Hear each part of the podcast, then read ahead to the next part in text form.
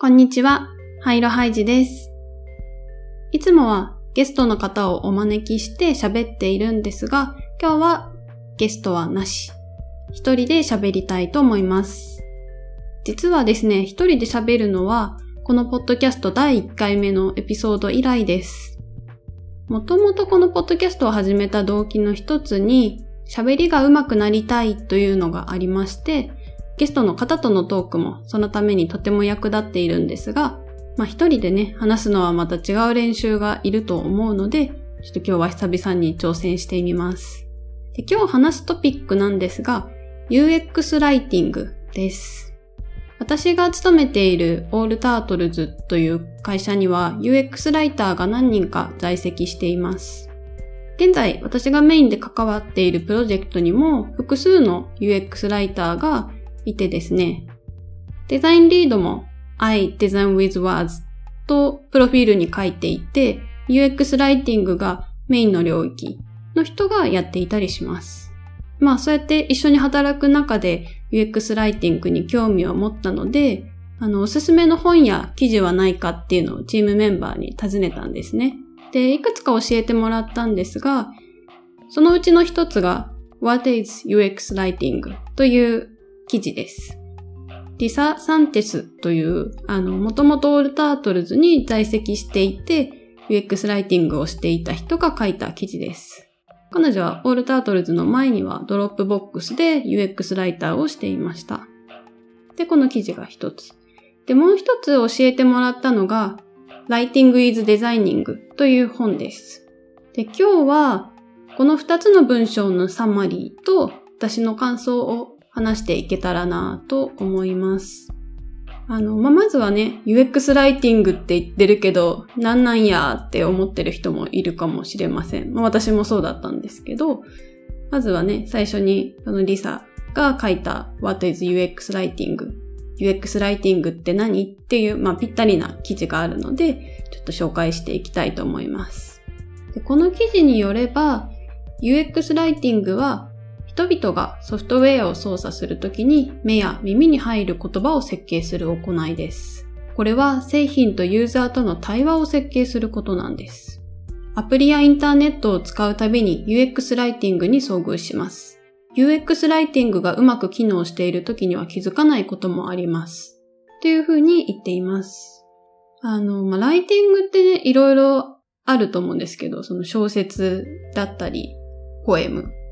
あとは作文だったりとか。まあいろいろライティングってあると思うんですけど、まあ、この記事によれば UX ライティングとはソフトウェアに登場する言葉を設計することなんですね。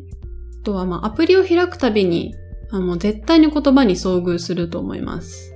あの UX ライティングという行為はもしかしたら身近ではないかもしれませんが、もう毎日のように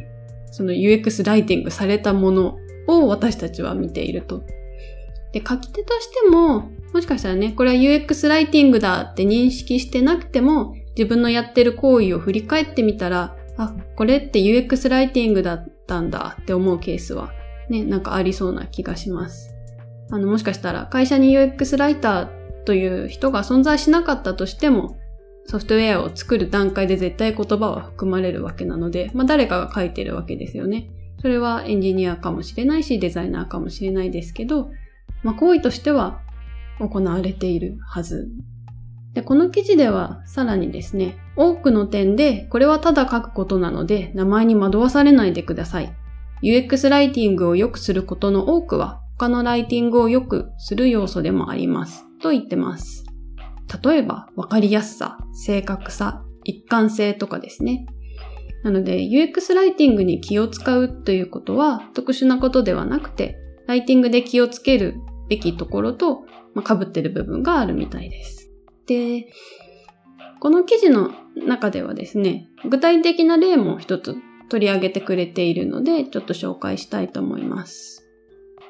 Lyft Line と Uber Pool っていう相乗りサービスの2つの画面を並べて紹介しています。あの、 show note でこの記事へのリンクを貼るので、まあ、そこにね、画像が入ってあの、含まれているので、もしかしたらそれ見ながら、このポッドキャスト聞いてもらえると、もっとイメージがしやすいかもしれません。で、この記事の中ではですね、同じインタラクションを示している画像を表示しています。あの、二つの画面並べてるんですけれども、まあ、どっちも相乗りの乗車を選択したところでサービス側が何人分の座席が必要ですかっていうのを聞いている画面になります。で、リフトの方は乗客の人数を確認するっていう文章から始まって、なんで乗客の数に制限があるのかを説明しています。まあ、相乗りなので、他の人と一緒に乗る性質上、1回のリクエストごとには2人までしか乗れないよっていうことをまあ説明してます。で、それに対して Uber は何席必要ですかっていうまあこのシンプルな質問から始まってます。で両方ともあの2つの選択肢の中から答えることができるんですけど、リフトの方はですね、just me 私だけ、あるいは me plus one friend 私プラス友達1人っていう選択肢が設けられています。で、さらにはその場でコストの違いもわかるんですね。私だけだったら約4ドル。で、私プラスもう一人友達だったら約5ドル。というふうに、まあ、この画面でコストの違いも見れるようになってます。それに対して Uber の方の、えっと、返答の選択肢なんですけど、1か2っていうすごいシンプルなね、あの数字だけが書かれています。で、まあ、どちらのアプローチもとても明確ですっていうふうに、まあ、この記事では書いた上で、あの、両者異なるトーンを使用していると。リフトは情報を伝えた上で、とてもカジュアルでフレンドリーな答え。私だけ、私プラス友達一人って本当にカジュアルな、なんか会話帳の、あの、答えになっている。で、さらにこの記事の解説によるとですね、リフトはあなたに2つのヒントを与えていますと。1、リフトは友人と一緒に乗るためのものであり、2、あなたはカジュアルでフレンドリーな形でリフトと関わることができます。すごいですよね。この短い言葉の中にこんなにヒントが与えられてるんだと思ったんですけど、あの、まあ、確かにね、わざわざフレンドって書き方してるっていうのは、これは友達と一緒に乗るためのサービスであるっていうのを確かに伝えてます。で対照的に Uber は非常にミニマルであると。どちらかる可能性のある情報はもう削いでですね、何席必要 ?1 か2っていうもうそれだけっていうね。で、あとは、あの、リフトの時は、まあ、結構乗客だったり友人っていうまあ言葉を使ってるんですけど、ウーバーの方は座席をかあの尋ねてるんですね。How many seats do you need? なんか人じゃなくてその席っていうものですよね。を聞いてるっていうで、このアプローチはより機械的な処理に近いですっていうふうにこの記事では説明してます。うん、確かにこの画面だけでこれだけね、トーンの差を確かに感じることができます。でもこの記事でね、重要なのはそこじゃなくて、あの、あなたは読み手としてどちらか一方を好むかもしれませんが、あなたが書き手の時には個人の好みは本当に重要なことではありませんというふうに言っています。で、彼女がですね、もしこれらの画面に取り組むとしたら、以下のような質問をチームに投げかけるでしょうっていうふうに言ってます。で、ちょっと軽く紹介すると、人々はこの画面で行き詰まっていますか？それともこのフローの別の箇所で行き詰まっていますか？もし人々が行き詰まっているとしたら訂正データは何を示していますか？人々がなぜ行き詰まっているのかを突き止めよう。妨げの原因となる要因はいろいろあります。言い回しや言葉の選び方に混乱させる要素があったり、エンジニアリングやインタラクション、ビジュアルデザインの問題があったり、情報が不足している、などの可能性があります。また、人々がここで離脱するのは、ただ値段や配車状況を確認したいだけ。なので、今この段階で乗りたいと思っていないかもしれない。あとは、この言葉遣いは製品やブランド全体の声や目指す方向に合っていますか？起こり得る変更を承認したり、それに関わるステークホルダーは誰ですか？彼らのニーズや目標、懸念点は何ですか？というふうにね、まあ、いろいろ質問するっていうことを言っています。あの、UX ライティングは他のライティングと何が違うのっていう疑問に対する答えもこの記事の中にはあるんですけど、UX ライティングはユーザーとビジネスの両方が目標を達成できるようにしなければなりませんっていうふうに言ってるんですね。で、あの、このたった一つのインタラクションに対してすごくたくさんの質問を UX ライターはしているっていうのが、まあ、この記事では解説されてるんですけども、これらの答えがすべて合わさったもの、この掛け合わせが顧客と製品やサービスの関係の基礎となります。なので、すごく重要なことであるっていうのを説いていて、これはビジネスの上でも会社が規模を拡大していく中で収益だったり、顧客存続率、ブランド認知に大きな影響をもたらしますっていうふうに言ってるんですね。なので、人にとって使い勝手のいい言葉にするっていうのも大事だけれども、ここでね、ビジネスの両方がっていうふうにね、結構明確に言っていて、書くときの目標として、誰がステークホルダーとして関わっているのかだったり、ブランド全体の声や目指す方向に合っているかっていうのを、その全体のトーンも気にしながら書いているというふうに言っています。ちょっとね、これもともとあの英語の記事なんですけど、全文日本語に訳した上で、ちょっと重要だと思うところをかいつまんで紹介してみました。初めての試みなので、ちょっと聞き取りづらいところもあるかもしれませんが、気になった方はね、ぜひオリジナルの文も読んでみたら面白いと思います。で、まあ、この記事全体を読んでですね、結構私の中では UX ライティングが明確になったっていうか、あの結構そのリフトのと Uber の例がすごいわかりやすくって、UX ライティングが主にソフトウェアの中に登場する言葉であるということ。で、ライティングによるトーンの違いであったりとか、まあ、そのプロセスの一端っていうのがこの記事で見えました。で、彼女がね、例に挙げていたチームに投げかける質問って、これすごいデザインとも共通点が多いと思うんですよね。いきなり画面を作ることだったり改善することってなくて、目的、まあ、ビジネスであったり、プロジェクトとしての目的だったり、まあ、あとは問題点を明確にするところから始めると思うんですよね。なので、あの、すごい似てると思います。っていう共通点が見えたところで、二つ目の本ですね。Writing is Designing 書くことはデザインすることっていう、もうまさにぴったりな本があるので、ちょっと2件目、こちらもちょっと紹介していきたいと思います。でこの本を執筆しているのはですね、2人で書いてます。共著なんですけれども、1人はアンディさん。Adobe でコンテンツストラテジストと UX ライターがいるチームのリードをしている人。で、あとはマイケルさん。この人の、あの、プロフィール文が面白いなと思ったんですけど、あの、もともとフォトジャーナリストを目指していたけれども、就職の時にそのポジションの枠がなかったと。で、代わりに空いていたのが UX チームに UX ライターとして入ることだった。で、それがこの世界に入ったきっかけっていうふうに言ってます。タイトルも UX デザイナー、UX アーキテクト、カンバセーションデザイナーなど様々であるけれども、まあそのジョブタイトルは気にしないよっていうふうに言ってます。で、全部で8章あるんですが、実は私まだ読み途中なんですね。なので今日は1章、More Than Button Labels と2章、Strategy リサーチについてあの話したいと思います。ちょっとそこまで読んだんで。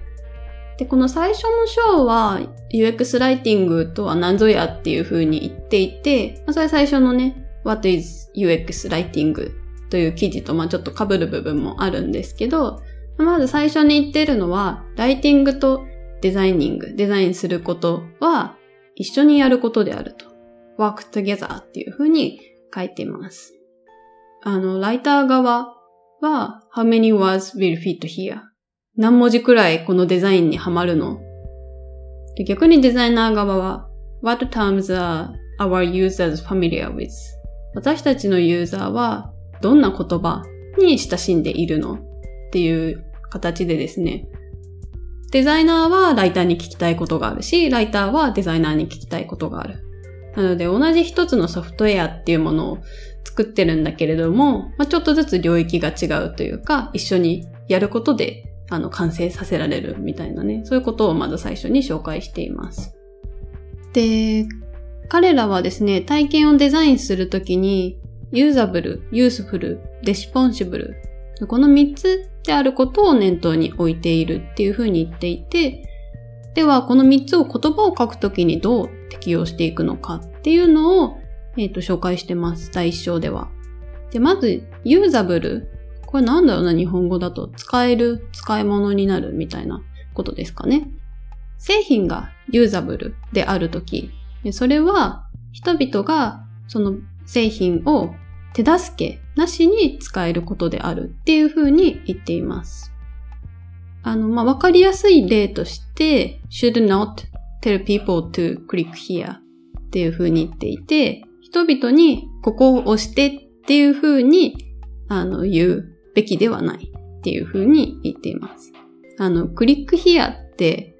ここを押してって言われてもこの、これを押した先で何が起きるのかわからない言葉ですよね。で、それを分からせようと思うとクリックヒア以外の説明文が必要になったりしてしまうんですけれども、まあそういうのをなしに、このアクションが何なのか、これはどうやって使うのかっていうのを分からせるべき、分かってもらえるような言葉にするべきっていうのを説明してます。で次に、useful、役立つ有益な。これは、えっ、ー、と、言葉、あなたが書いた言葉が役に立つためにはユーザーの意図を理解して尊重する必要があるっていうふうに言っています。で、これ、あの、具体的な例としてはですね、ホテルを予約するときの画面でダメな例として紹介してあったのが、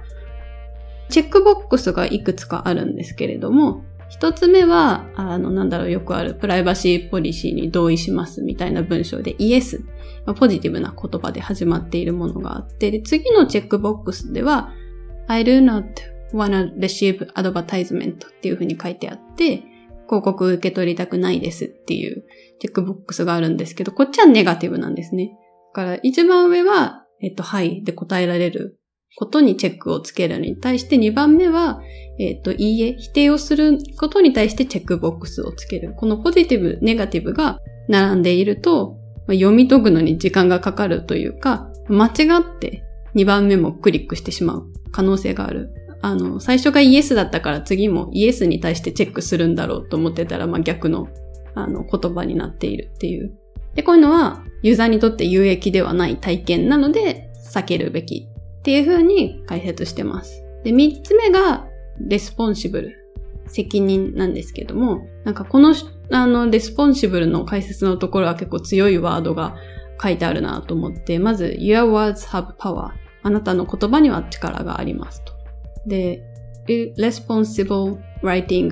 weaponizes language って書いてあって、逆にその無責任なライティングっていうのは言葉を武器にする武器にしてしまうっていう、 weaponize ってなんか結構怖い言葉だなと私は感じるんですけど、ことで解説しています。で、コンファームシェーミングっていう言葉をここでは取り上げてるんですけど、私もちょっとこれ初めて聞いたんですが、これちょっと具体例で見てもあの、聞いてもらった方がわかりやすいかなと思うんですけれども、あの、まあ、メールマガジンのサインアップフォーム、まあ、メールアドレスを、えっと、書いてサインアップみたいな、まあ、よくあるフォームがあると思うんですけれども、そこの下に書いてある言葉が、えっ、と、no thanks. I prefer to be miserable in the morning って書いてあって、逆に受け取りたくない時のあのアクションとして、いいえ結構です。私は朝、惨めな、情けない気持ちになることを好みますっていう風に書かれている。その、なんだろう、メールマガジンをこう拒否するのにあたって、なんかすごい嫌な気持ちになる言葉をクリックしなきゃいけないっていう、そのユーザーを不快な気持ちにさせてしまう。で、まあ、これ言葉はすごい力があって、使い方によっては武器になってしまう。から、責任を持つ必要があるみたいなことを、えっ、と、書いています。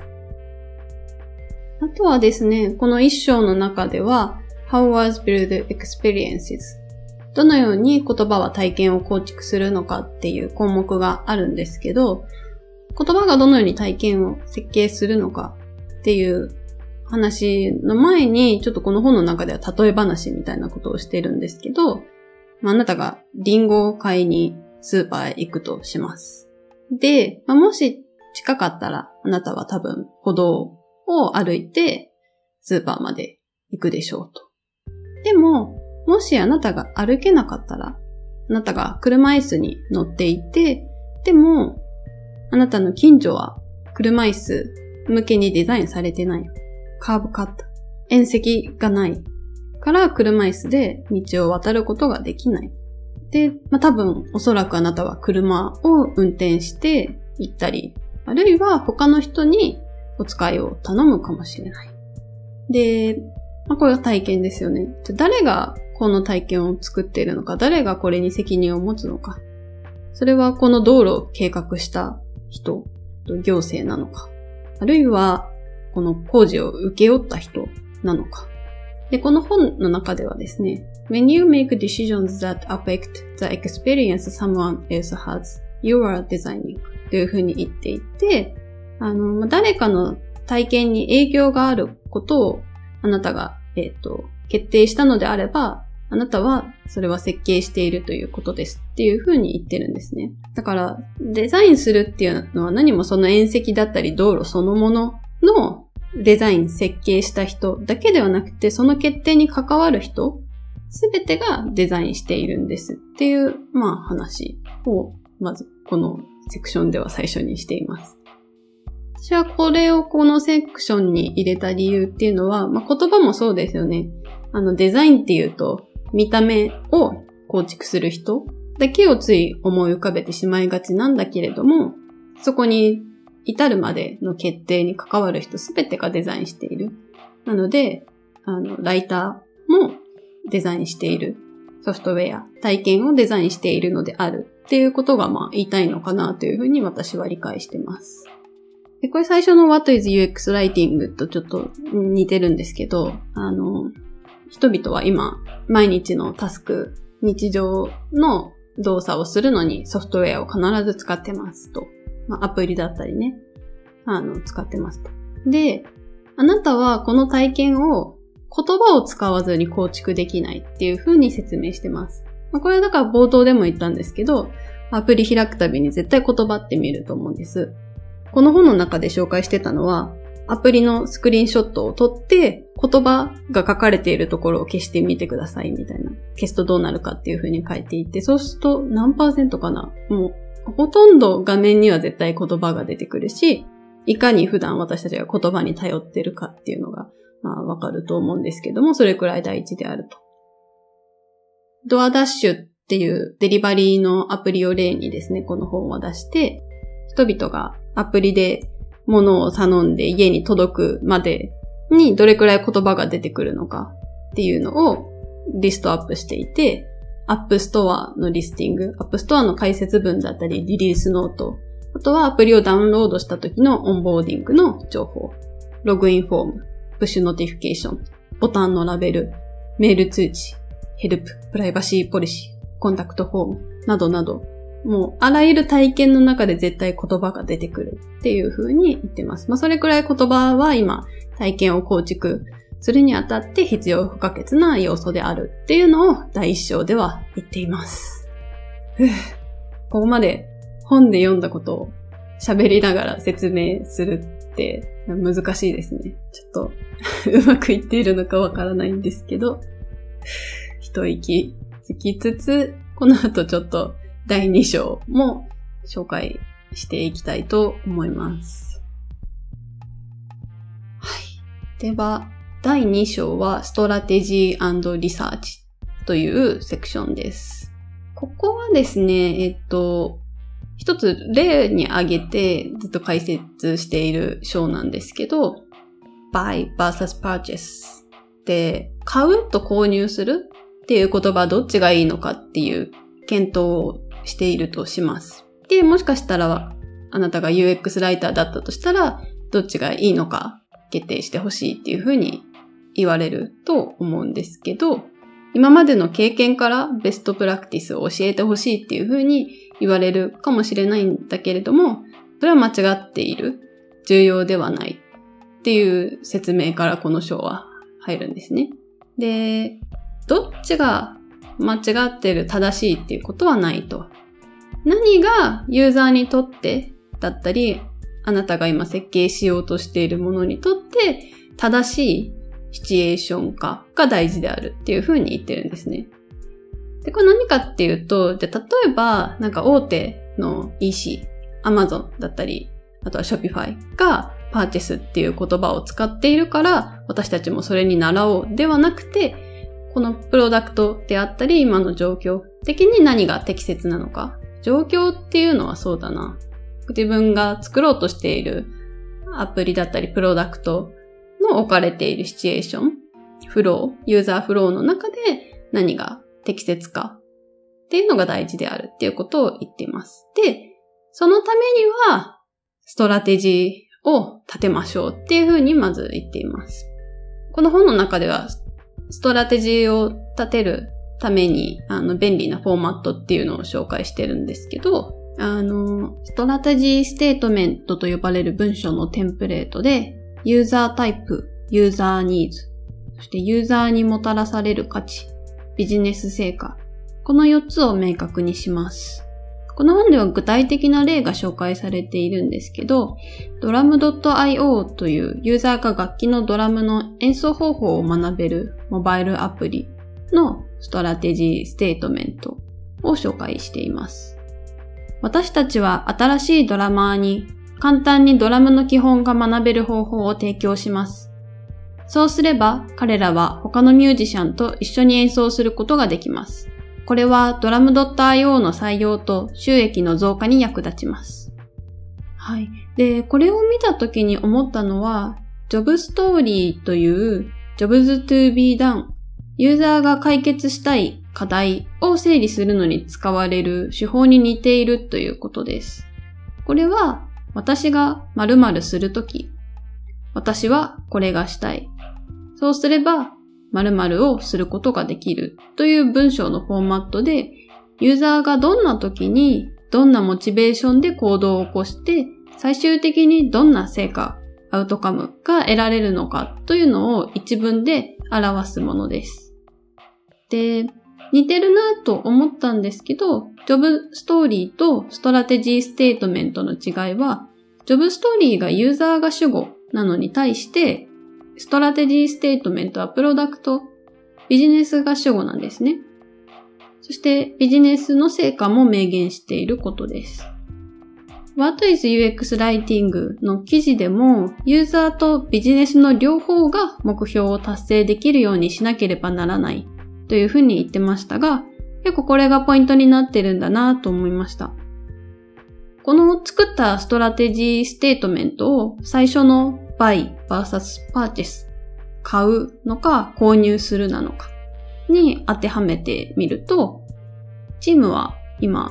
リーチしたい層というのが新しいドラマー、かなり広い層の人にアプローチしたいっていうことが分かりました。これは教育のレベルが、えっ、と、広かったり、あとは英語を第二言語として話す人も含まれそうです。となった時に、パーチェスという言葉よりは、バイの方が筋が良さそうだということができるっていうふうにこの本では言ってるんですね。まあ、購入するよりも買うという言葉の方がシンプル、まあ、簡単だし分かりやすい言葉で今回ターゲットとしている層に向けては良さそうだろうと。まあそういうふうに言うことができる。で、このストラテジーステートメントはあくまで出発点ですと。適切な言葉を見つけるためには、ユーザーリサーチを行って、その思い浮かんだアイデアをテストする必要があります。というふうに、えっと、この第2章では言っています。で、その手法というのがユーザーインタビューであったり、ユーザーテストです。実際に考えた言葉を当てはめたデザインを見せて、ユーザーがつまずいていないかを確認したり、あとは彼らの言葉遣いを観察するんですね。で、あのー、まあ、彼らっていうのはユーザーですね。で、ユーザーが使う言葉だったり用語っていうのは、ライティングに取り入れることができるっていうふうに言っています。あの、まあ、バイとかパーチェスもそうなんですけど、一つのことを指すのに複数の、まあ、類語がたくさんありますよね。あの、そういう中で、ターゲットユーザーがよく使っている言葉を選ぶのが良い。まあ、そしたら、えっと、すぐ理解してもらえるっていうことですね。で、リサーチの重要性についてなんですけど、面白い例え話をしていてですね、トラベルライター、えっと、まあ、旅行について書くライターがいますよね。で、もし彼らが現地に行かずに、そして地元の人にも話を聞かずに記事を書くのっておかしいですよね、と。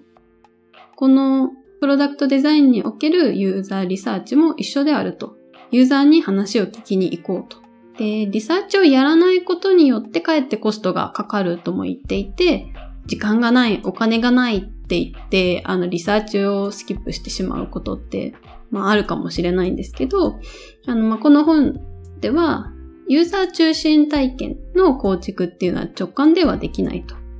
ユーザーとその行動を知ることで適切なものをより迅速に見つけて、ライティングプロセスを効率的かつ効果的にできると。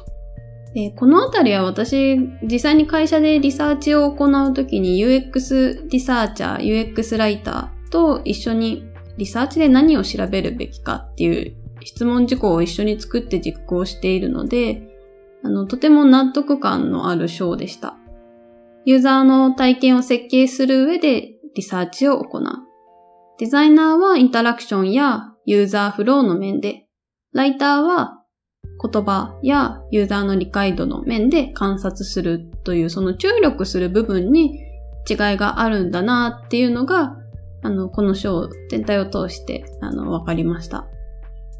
で、まあ、2章はここまでですね。ちょっとこれ以降はまだ読んでないんですけど、まあ、こんな UX ライティングとは何かっていうのが、まあ、ここまででだいぶ分かったんじゃないかなと思います。ちょっと私の説明でね、うまく伝わったかはわからないので、あの、もしこれでね、興味を持ってみた方は、あの、ぜひ読んでみてほしいなと思います。最後になんですけど、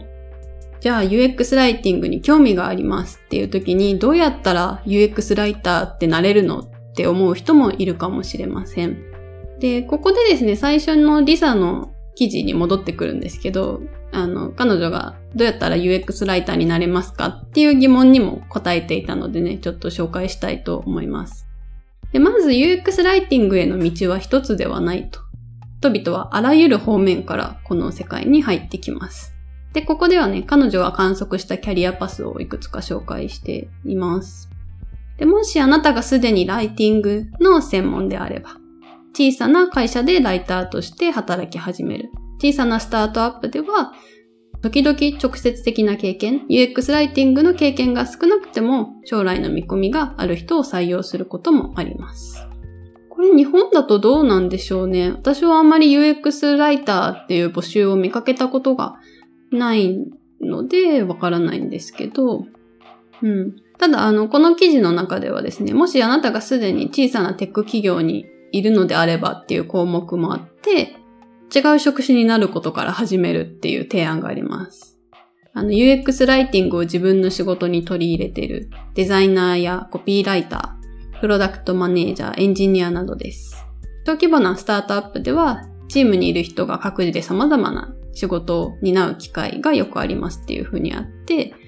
まあ最初の方にもね、ちょっと言ったと思うんですけど、その UX ライティングそのものって、UX ライターを名乗ってない人もやっている行為だと思うんですね。デザイナー、エンジニア、プロダクトマネージャー、よく書いてると思います。なので、まあ、別の職種から始めてみる。で、会社の中でライティングっていうも、えっ、ー、と、ものの重要性が高まれば、まあそこからね、変えることができるんじゃないかっていうのが彼女の提案ですね。で、あとは、大企業でライターとして働き始めるっていう風にあります。大企業がエントリーレベルの UX ライター、あの、まあ、UX ライターとしては経験が、まあ、少ない人も採用して、メンターを提供してくれることもあります。っていう風にあります。これもね、ちょっと日本だとどうなんだろうわからないんですけど、まあ、もしかしたらね、あ、あるのかなちょっとね、知ってる人いたら情報をいただけたら嬉しいです。で、あとは、コンサルタントとして始めるっていう風にありますね。これ日本だと森淳也さんがやっているインクワイヤーが言葉のコンサルティングっていう事業を確かやっていたと思います。あのなのでね、ちょっとずつあの UX ライティングっていうのを専門にやっている企業も出てきたのかなと思います。で、もしあなたが学生や学校に戻ることを厭わない人であれば、UX ライティングに特化したプログラムがあるかはわかりませんが、多くの学校ではライティングのプログラムを提供していますっていうふうにあります。これね、ちょっとやっぱ英語の記事というか、あの、彼女はベイエリア、カリフォルニアをベースに活動していたので、日本で当てはまるのかわからないんですけど、まあ、でも確かにね、ライティングのプログラムだったらありそうな感じはしますよね。